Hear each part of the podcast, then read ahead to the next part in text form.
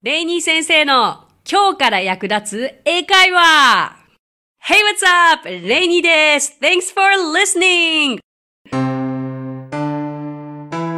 私はですね、イングリッシュパートナーズという教育からエンターテインメントまで英語に関わる面白いことなら何でもやってしまおうという女性だけのグループのリーダーをしています。そして3歳の娘のママでもあります。短い時間ではありますが楽しんでくださいね。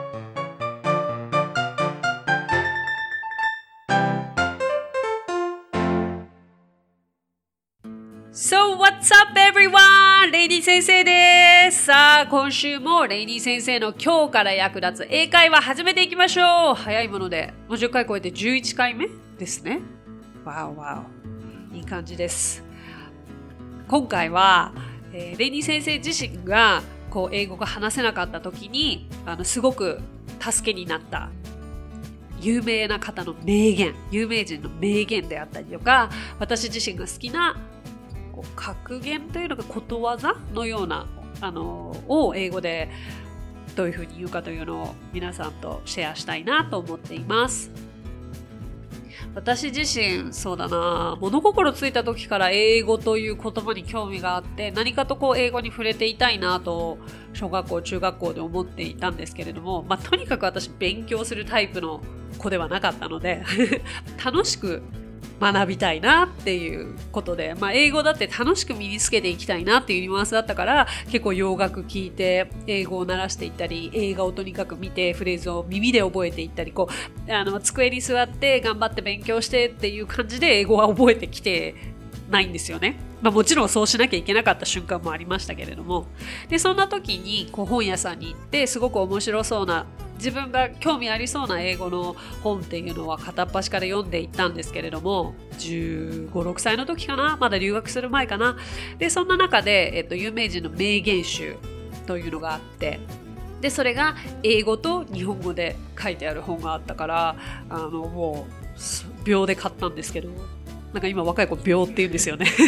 ちょっと今使ってみました。秒で。この間あの動画の編集の女の子が「あこれちょっと間違ってるから直してくれる?」って言って「あ分かりました。秒で直します」とか言って「かっこいい」で本当に秒で直って帰ってきたのでかっこいいって思いました。秒でって英語で何て言うんだろう。In second ですかね。まあ anyway その本の中にとっても私未だに気に入っているフレーズがフレーズというんですかね、えーと、名言があるので今日は皆さんにご紹介したいんですが私気に入った英語のフレーズなどはね必ず自分のノートに書いていたんですよね。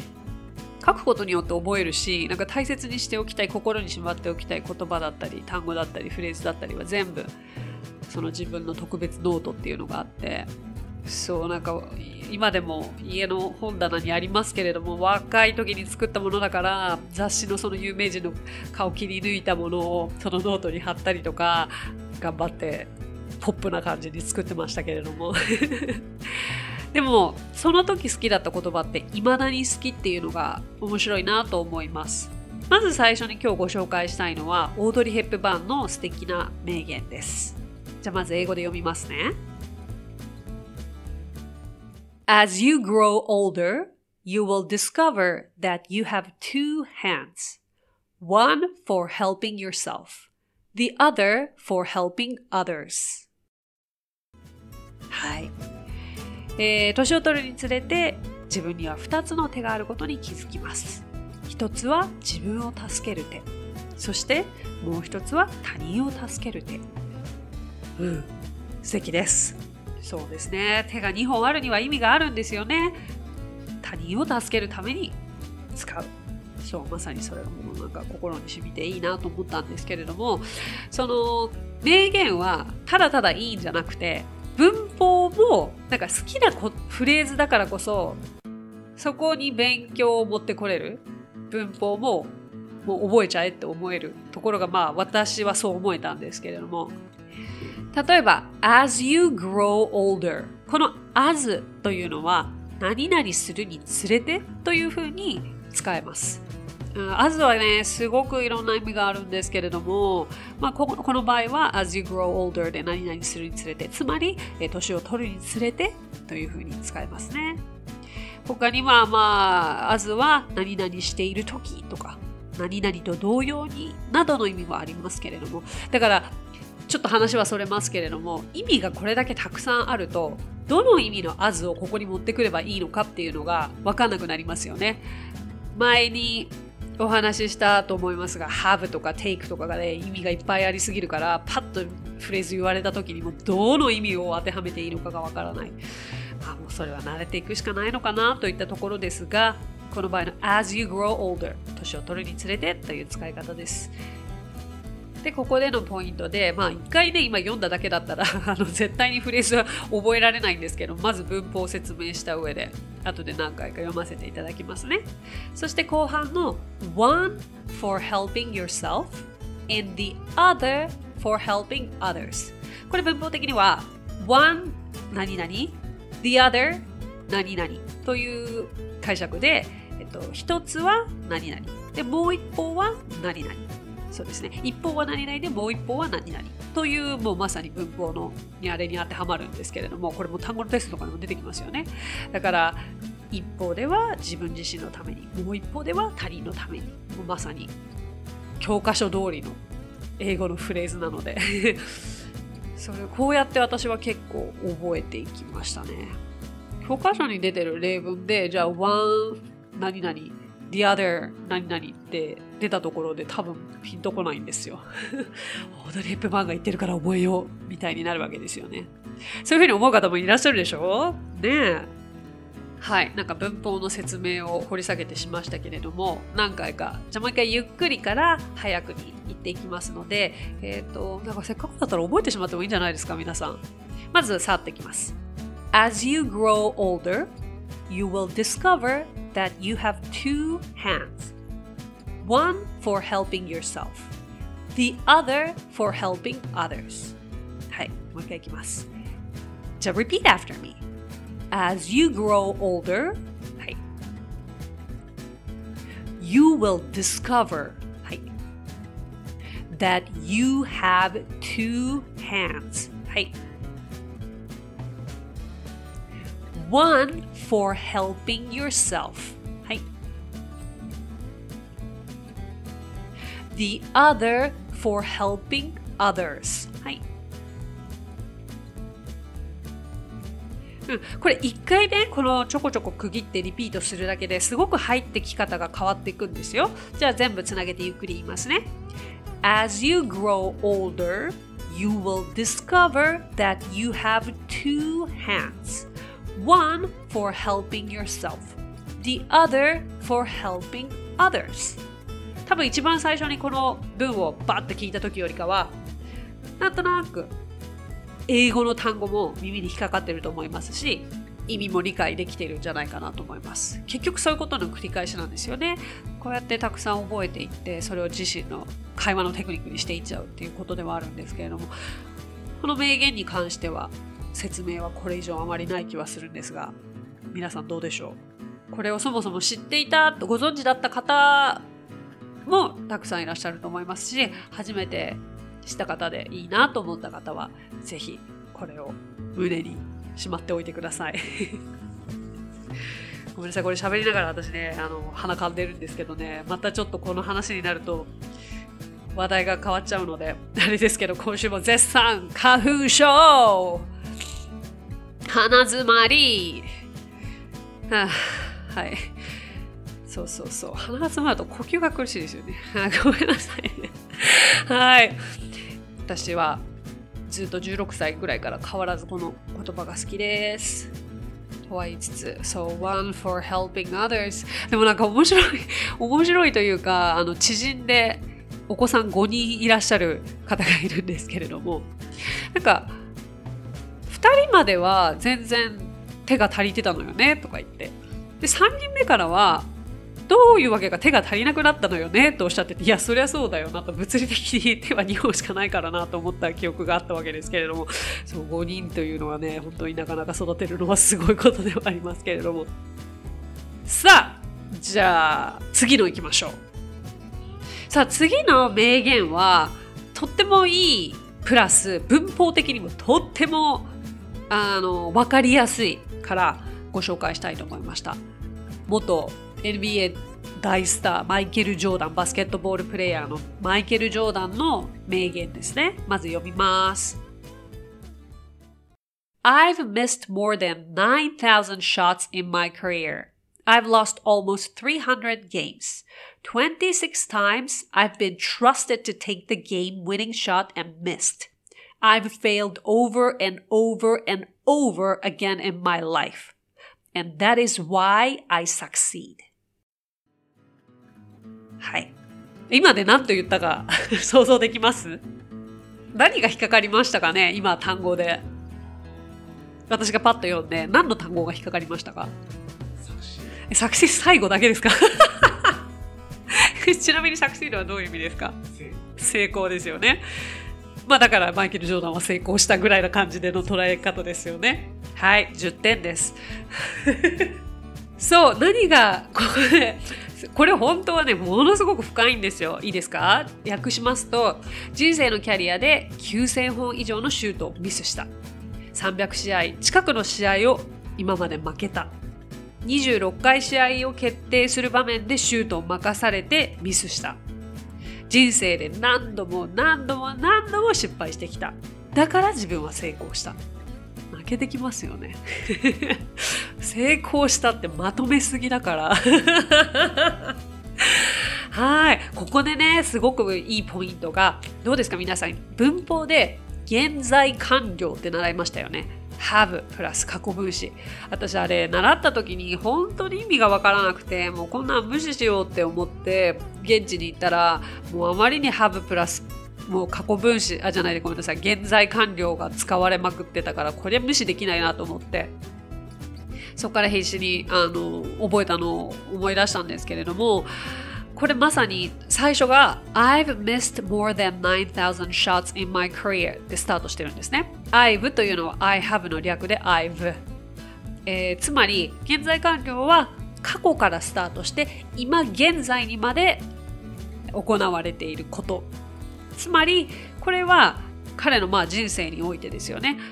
バスケのキャリアが始まった時からその今に至るまで9000本以上のシュートをミスしてきた。だから I've missed と使うんですね。すごくわかりやすいなと思ってて I missed だったらこれが I've じゃなくて I missed だったら自分はシュートを外したという一点の過去のことだけを言うんです。それが大きな違い。過去形と現在完了の違いですね。で、次に I've lost almost 300 games。300試合を今まで負けてきたと。ですよね。だからキャリーが始まってから今に至るまで300ゲームを負けてきたわけですよ。例えば昨日の試合に負けただったら I lost a game yesterday というふうに言えますけれども、ね、こうやって考えると、あ、現在完了って意外と簡単じゃん。前もどこかで現在完了のお話はしたかなとも思いますけど、何度もしてもいいぐらい現在完了はそのぐらいしないとピンとこないし、自分自身の生活に当てはめてみないと使い方はわからないんだろうなと思いますね。で、次が、えっと、26 times I've been trusted 26回も自分は信じてもらえていてこう任されてということですよね。そう彼のこの言葉が全部現在完了から始まるからすごいわかる。もう最高の教科書だなと思って。現在完了のページにこれを載せればいいんですよ。ね。はい、なんか自分はどこどこに何年住んでいるとかじゃなくて これがまさに生きた英語ですよね。So I've failed over and over and over 自分人生の中で何度も何度も失敗してきた。つまり今もこれからもまあ失敗するであろうっていうことで要は人生がまだ続いているからこそこれ現在完了なわけですよね。どうですか？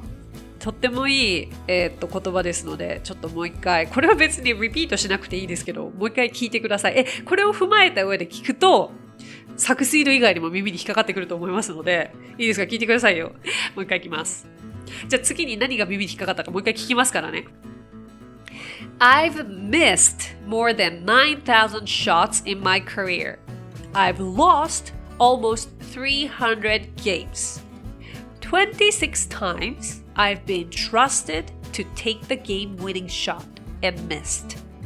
I've failed over and over and over again in my life. And that's why I succeed. はい。どうですか？何が引っかかりましたか？は いじゃなくて。miss, fail. おーやっぱり意味を知った上で聞くと全然違いますね。そしてこの現在完了の説明をレイディ先生の説明分かりやすかったですか？よかったイェイイェイ !succeed! That's why I succeed. So that's why っていう That is why という言い方はだからだからなぜならは because というふうに頭にね、もしかしたら思い浮かぶかもしれないですけど、That's why, that is why という言い方もあるので、ご一緒に覚えちゃいましょう。そう私はだからその教科書通りというよりかは、こういう現実に起きたことの中で使われているフレーズを取り入れて、うんと自分のもっと身近なものとして感じながら英語に触れていくことがすごく好きでしたね。で、そんな時に、あそんな時にと言いますか。で、じゃあ自分の座右の銘は？ってねよく日本では言いますけれども座右の銘って英語ではモットーと言ったりしますとかまあ座右の銘って要は好きな言葉ですよね好きなフレーズつまりは、uh, favorite phrase What's your favorite phrase? という言い方もできますし What's your motto? という言い方もできます。答え方としては My motto is 何々とか My favorite phrase is 何々という表現ができますね。私結構好きな言葉がありまして、まず日本語で何が好きと言われると絶対継続は力なりって答えるんですよ。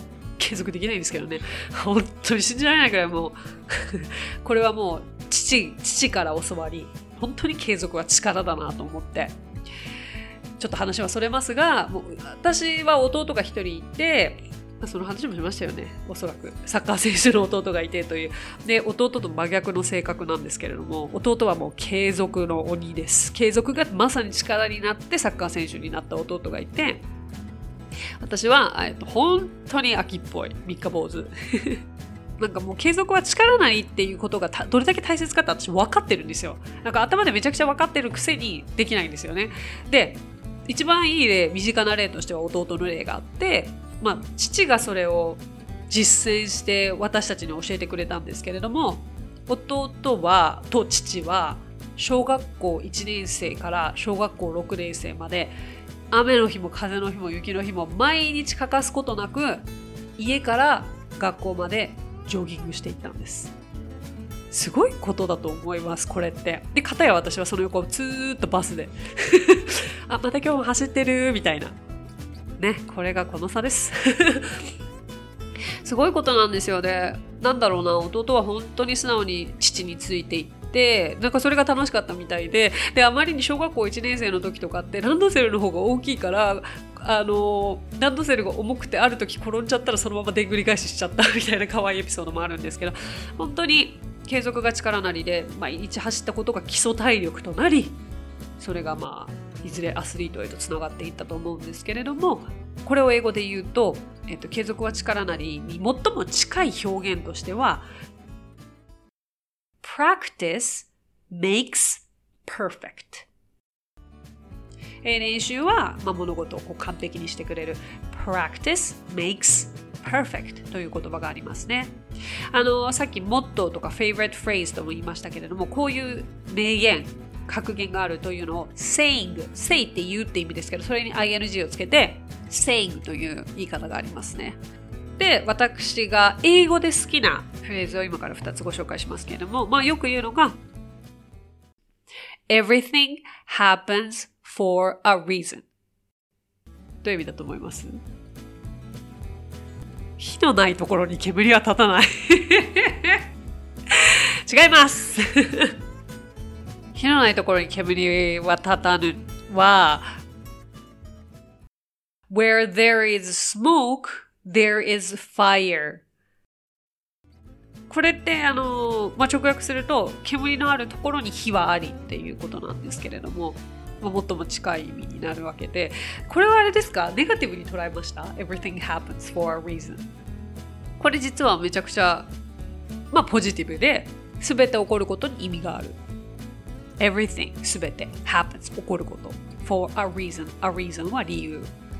結構向こうで使ってる方がいてなんかネガティブな落ち込むことがあっても大丈夫すべて起こることに意味があるからとか私は演劇を学びに留学をしていたわけですけれどもこう落ち込んでた時にこれがすべて演技の糧になるよっていうことでよく everything happens for a reason と言われましたね。そしてねえっ、ー、と最後に皆さんにご紹介したいとっておきのフレーズ My motto, my favorite phrase が Hope for the best and prepare for the worst というフレーズです。えー、もう一回言います。Hope for the best and prepare for the worst これ、えーと、Hope for the best but prepare for the worst という時もあるんですけどこれどちらでもいいかなと思っていて私はその演劇を専攻していたので受験というよりかオーディションだったんですよね。大学に行くためにオーディションに受からなきゃいけない。で行きたい大学ことごとくやっぱり落ち続けていてものすごく落ち込んでいてもうじゃあ来年からどこ行くんだ？このままだったらもう行く場所なかったら日本に帰るしかないみたいな時にすごく仲の良かった友達が Hope for the best and prepare for the worst と言ってくれたんですよ。で、その言葉をその時に初めて聞いたんですけれど、すごいスッ心に入ってきて、えー、あ、きっとこういうニュアンスなんだろうなと思ったのが、ベストを望むけれども、最悪な事態も心で準備しておかなきゃいけないんだよっていうことなんだろうなって初めて聞いたのに思えてあまりにそれがすっとしてで当時まだ10代とかでもう最善しか考えてなかった最悪の事態だって絶対自分に起こりうるわけないって思ってたから心の準備何一つしてなくてで最悪な事態ばっかりが起きたからもうすごく心がパンクしそうでだから今後生きていく上でね あのもちろん最悪な事態のために最低限こう心の準備をしておくっていうことの大切さを 初めて知った19歳でした。はい、この Hope for the best and prepare for the worst は、まあ、備えあれば憂いなしとか、まあ、最善を目指して最悪に備えるという訳が最も近いんじゃないかなと思いますがいかがでしたでしょうか？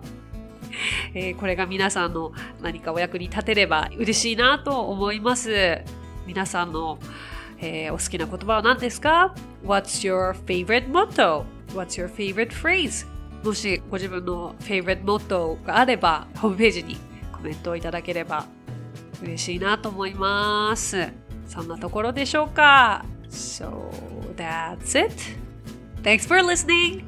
それではまた来週の金曜日。Talk to you soon. Bye!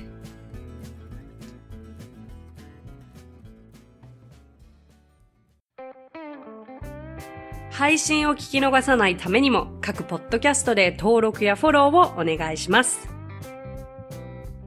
さあ、ここでレイニー先生の活動をご紹介させてください。まずは、イングリッシュパートナーズの出張英会話スクールでは、私たちと楽しく英語を身につけたいという生徒さんを随時募集中。オンライン英会話レッスンもやっていますよ。そしてアプリ、レイニー先生の動画で簡単英会話がApp Store より配信中。声優気分で英会話を学習できる動画学習アプリです。また、イングリッシュパートナーズが出演している1分で見る英語辞書動画あれこれイングリッシュ。こちらはインスタグラム、ツイッター、フェイスブック、そして YouTube で毎日配信していますのでチェックしてくださいね。最後に私の YouTube チャンネル、レイニー先生の必ず役立つ英会話も要チェック。そしてこのポッドキャストと全方向から攻めていけば常に英語に触れられますね。ということでまた来週。お相手はレイニーでした。Thanks for listening. Talk to you soon. Bye.